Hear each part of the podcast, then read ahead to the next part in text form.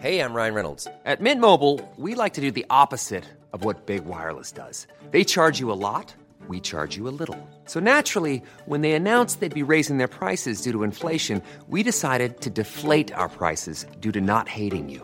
That's right. We're cutting the price of Mint Unlimited from $30 a month to just $15 a month. Give it a try at mintmobile.com slash switch. $45 upfront for three months plus taxes and fees. Promo rate for new customers for limited time. Unlimited more than 40 gigabytes per month. Slows. Full terms at mintmobile.com.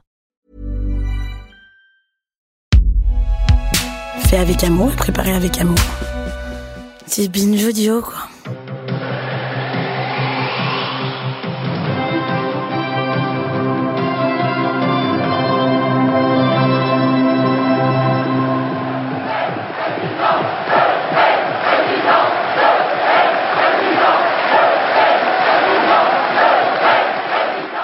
Mes chers compatriotes, bonjour.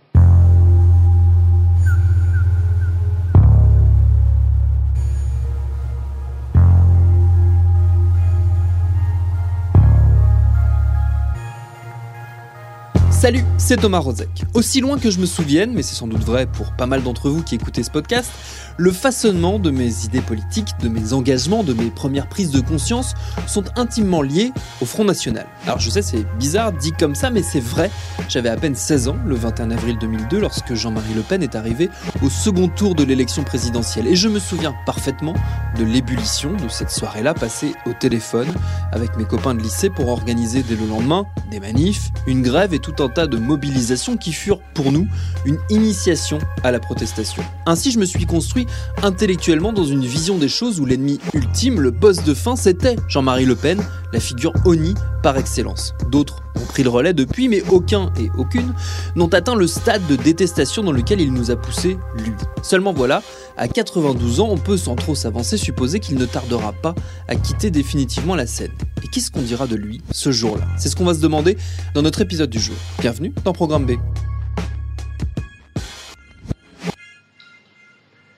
Monsieur Le Pen, je voudrais vous demander très simplement de vous définir. Au fond, à travers votre vie politique, quel homme êtes-vous? Écoutez, je crois que je suis un, un homme d'action, un homme engagé dans la vie, un homme euh, complet, j'ose le dire. Je crois à l'inégalité des races, oui, bien sûr.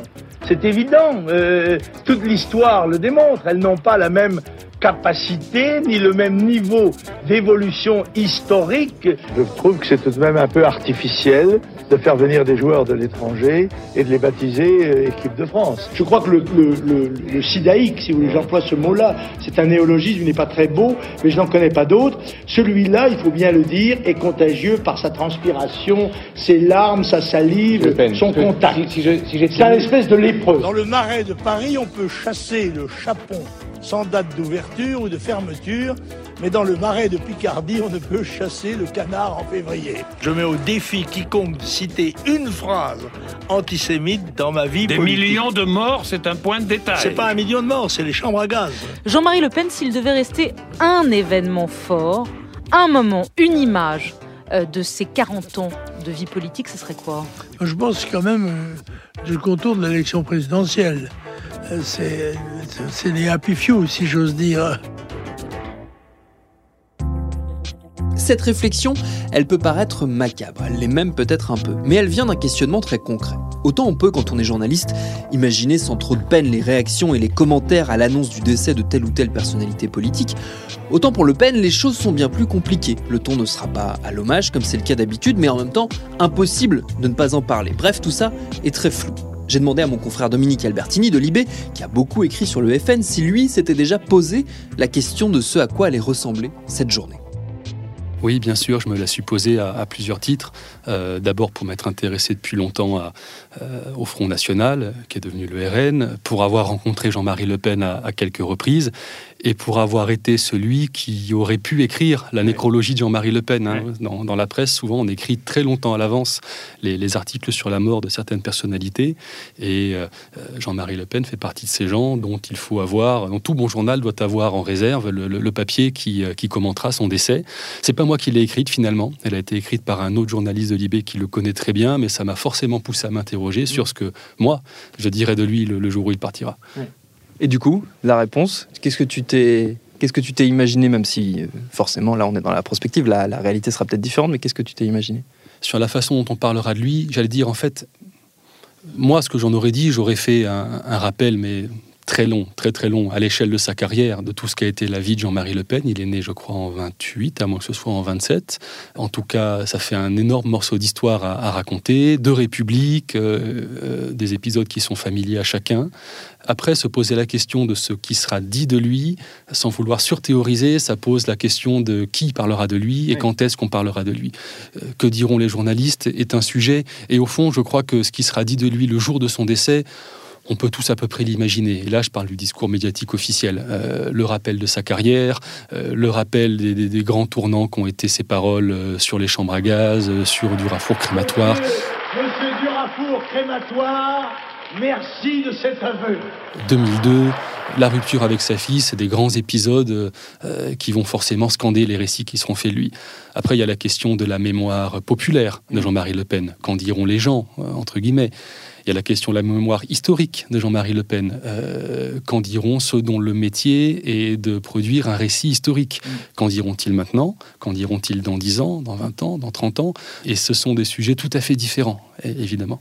Moi, ce qui m'a poussé à m'interroger là-dessus et à, imaginer cet épisode, euh, c'est évidemment les différentes séquences médiatiques qu'on a connues autour de grandes disparitions de personnages politiques euh, importants ces dernières années. Je pense euh, Michel Rocard, Jacques Chirac, tous ces, ces, politiques qui sont décédés, qui étaient des personnages importants publics.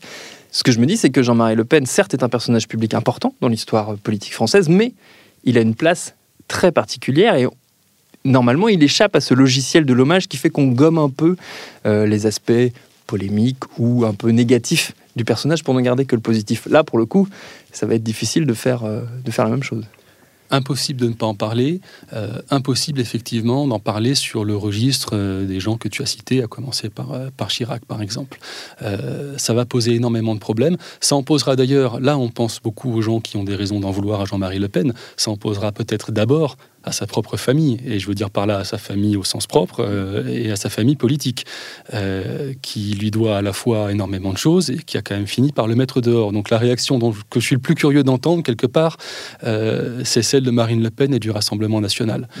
Où là, pour le coup, il y aura probablement la tentation de ne retenir que le bon, si je puis dire, de Jean-Marie Le Pen, celui d'une sorte de lanceur d'alerte sur les sujets de l'immigration. Cette parole-là, elle viendra, de, elle viendra, c'est certain. Ensuite, c'est vrai, Jean-Marie Le Pen, quelque part, s'est déjà éloigné de nous. Euh, il n'a plus le rôle qu'il a eu dans la vie politique il y a quelques années, c'est une évidence. Il est dans une position de, de, commentateur. Il est installé là où il intervient, je pense aux chaînes de télé, aux chaînes de radio, dans la position d'un presque d'un grand-père, quelqu'un d'un peu débonnaire, euh, assez souriant d'ailleurs, avec des bons mots, euh, un type assez rigolard hein, au fond, quand on le regarde intervenir, euh, c'est détente, hein, Jean-Marie Le Pen sur un plateau de télévision, et le phénomène que tu décris est juste, à mesure qu'il s'éloigne de nous comme personnalité politique, s'installe un autre personnage qu'il est peut-être plus simple de prendre à la légère. Mmh et de voir effectivement comme une figure un peu gauloise, mmh.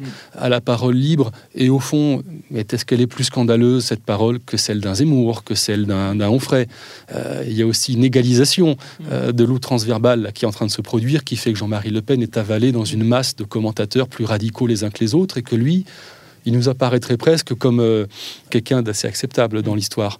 Oui, il va y avoir euh, cette tentation de l'anecdotisation la, ou du peinture lurave de Jean-Marie Le Pen en symbole d'une époque euh, où la parole était encore libre. Et quand on aura dit ça, euh, le risque, c'est d'oublier évidemment que Jean-Marie Le Pen, euh, ça a été celui qui a installé euh, au premier plan du discours politique le registre de l'antisémitisme, d'un racisme exprimé de manière extrêmement directe.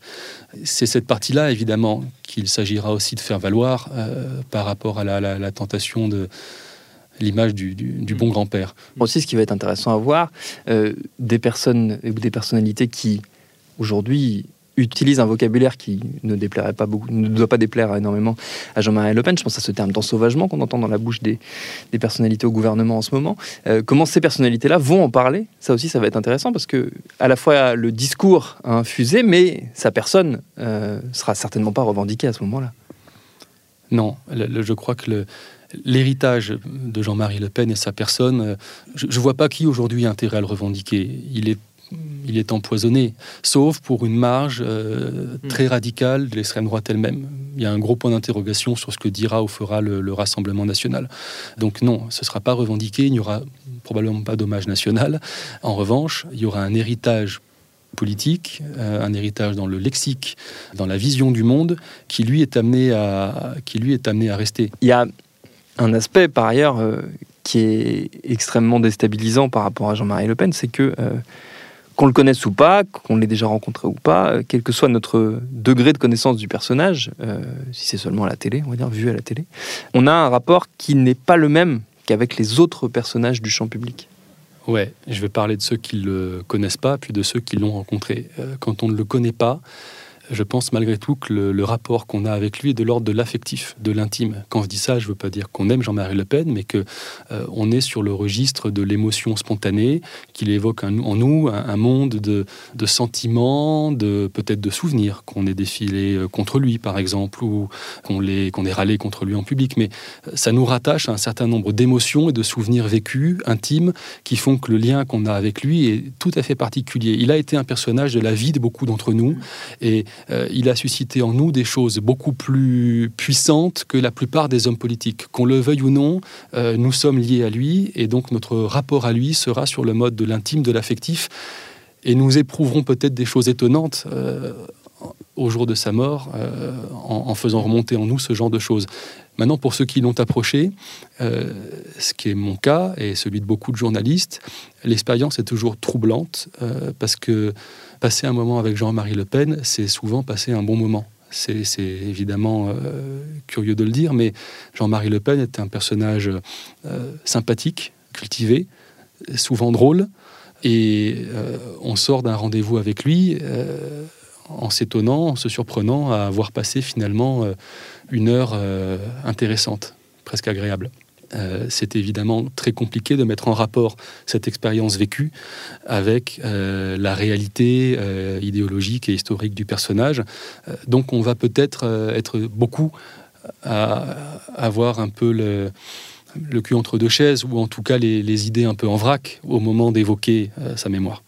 Le dernier élément qui m'interroge, moi, on, en a parlé un peu tout à l'heure, c'est comment faire, même si je ne sais pas si on peut faire quelque chose, mais comment faire pour éviter que, euh, à l'image de Chirac ou à l'image de tous ces personnages des années 80-90, euh, dont il fait partie, euh, Le Pen, comment faire pour éviter qu'il devienne une figure de pop culture, une figure sympathique, qu'on cite en référence, qui devient une espèce de, de, de même vivant, on va dire, voilà, qui décorrélé totalement de ce qu'il représente politiquement et de sa stratégie politique et de sa trajectoire politique et de son histoire politique.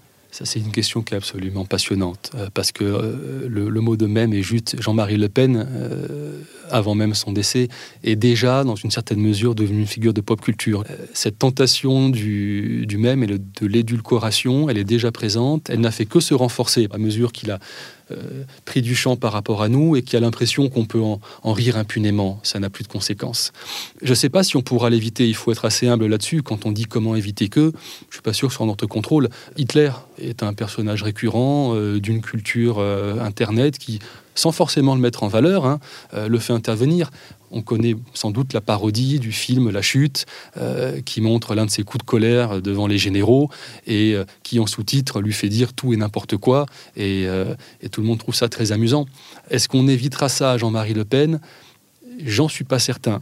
Est-ce que ça peut contribuer à le rendre digeste, voire intéressant pour une partie de la société qui aurait pourtant pas du tout adhéré à- au discours qu'il a tenu pendant sa vie? Oui, ça c'est possible. Comment on fait?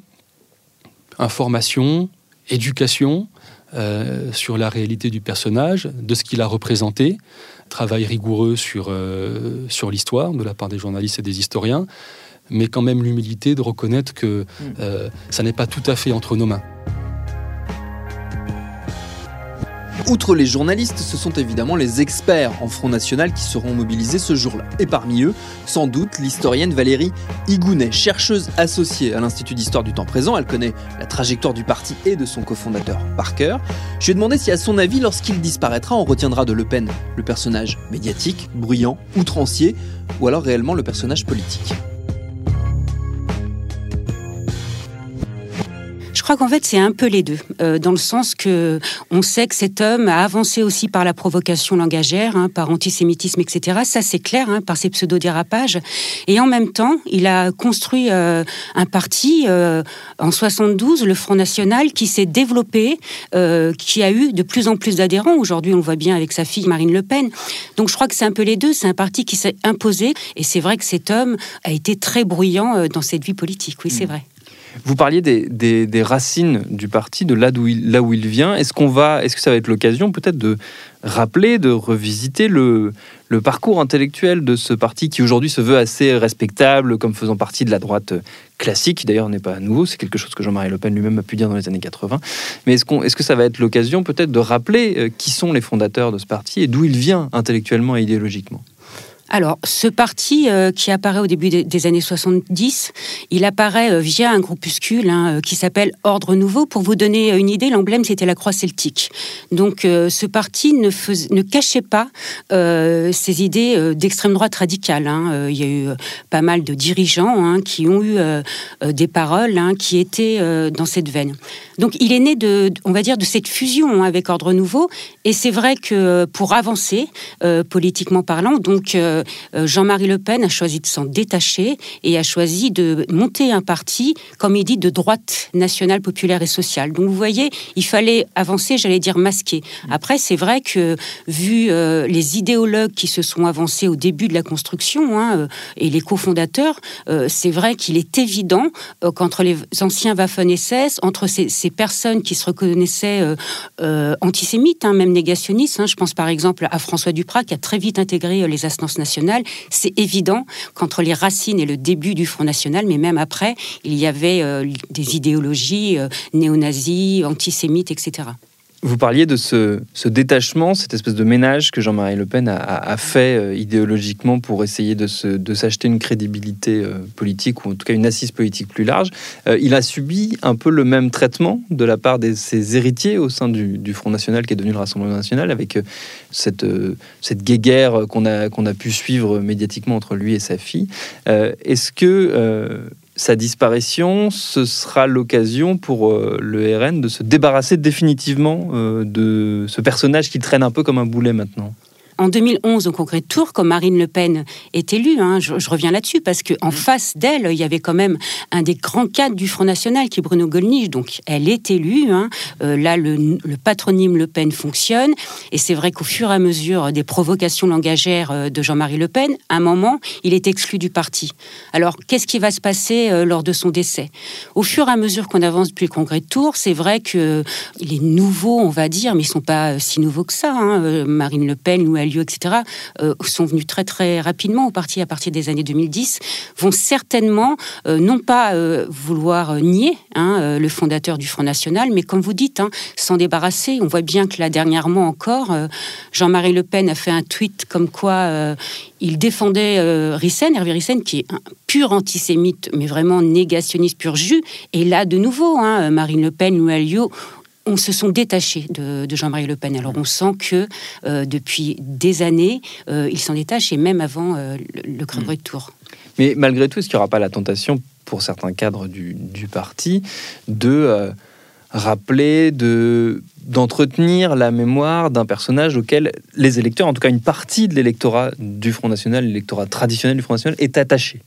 Bah, je pense à Bruno Gollnisch, hein, euh, par exemple, hein, qui a été euh, euh, très très présent dans la vie du Front National. Lui, par exemple, c'est évident, et d'autres, hein, d'autres anciens cadres aussi, même s'ils sont partis. Je pense par exemple à Carl Lang. je pense qu'il il, va revenir sur le parcours de, Jean-Marie Le Pen et ils vont certainement mettre en avant le côté élogieux de cet homme qui s'est évidemment imposé dans la vie politique. Alors ça, c'est sûr qu'il y a aujourd'hui encore, j'allais dire presque des admirateurs de entre guillemets ce grand homme politique si la droite classique a empiété sur ces plates-bandes et a récupéré un certain nombre de ces thèses, personne, on ne peut pas imaginer aujourd'hui quelqu'un de la droite républicaine revendiquer l'héritage de quelqu'un comme Jean-Marie Le Pen. Ah non, c'est évident.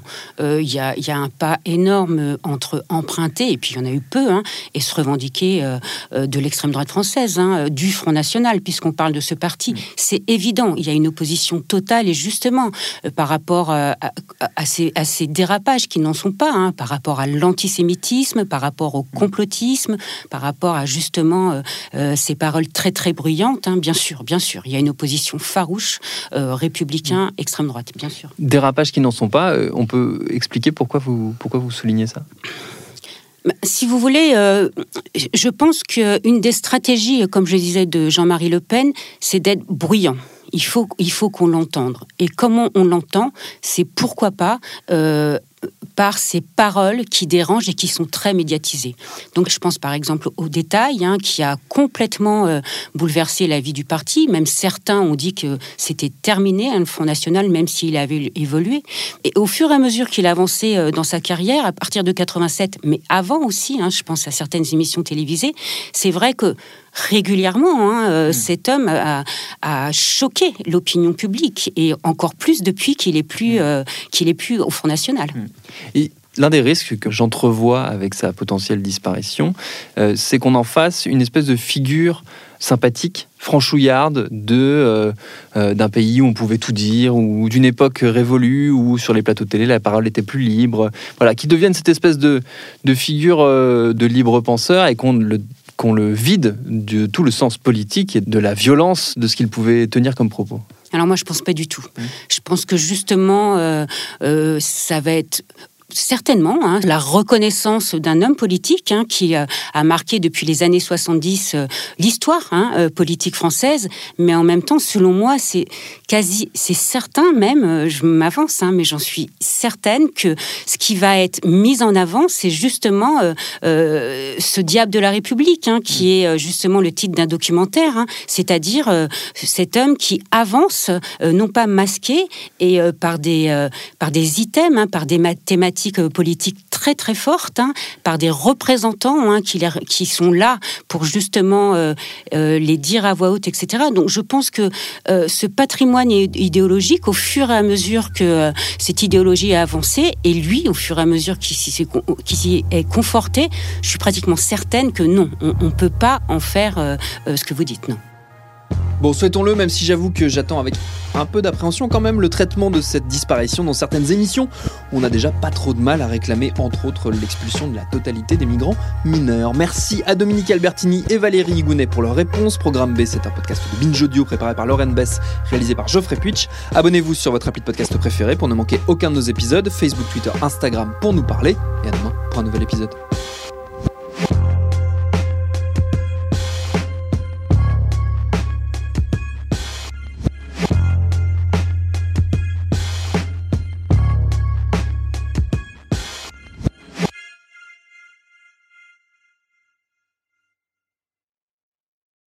Salut, je m'appelle Camille Test, je suis journaliste et prof de yoga et j'anime Encore Heureux, un podcast sur la santé mentale. Deux fois par mois, on se pose des questions très simples, du genre comment on fait pour avoir un rapport apaisé à la nourriture, peut-on vraiment travailler et être heureux, ou encore pourquoi se réconcilier avec le sport. Avec mon équipe d'expertes et d'experts, on repose les bases, on décrypte les problèmes, on les replace dans un contexte global et surtout, on trouve des solutions. Car même si le monde va mal, on a le droit de vouloir être encore heureux. Encore heureux, c'est un podcast de Binge Audio, déjà disponible sur votre appli de podcast habituel.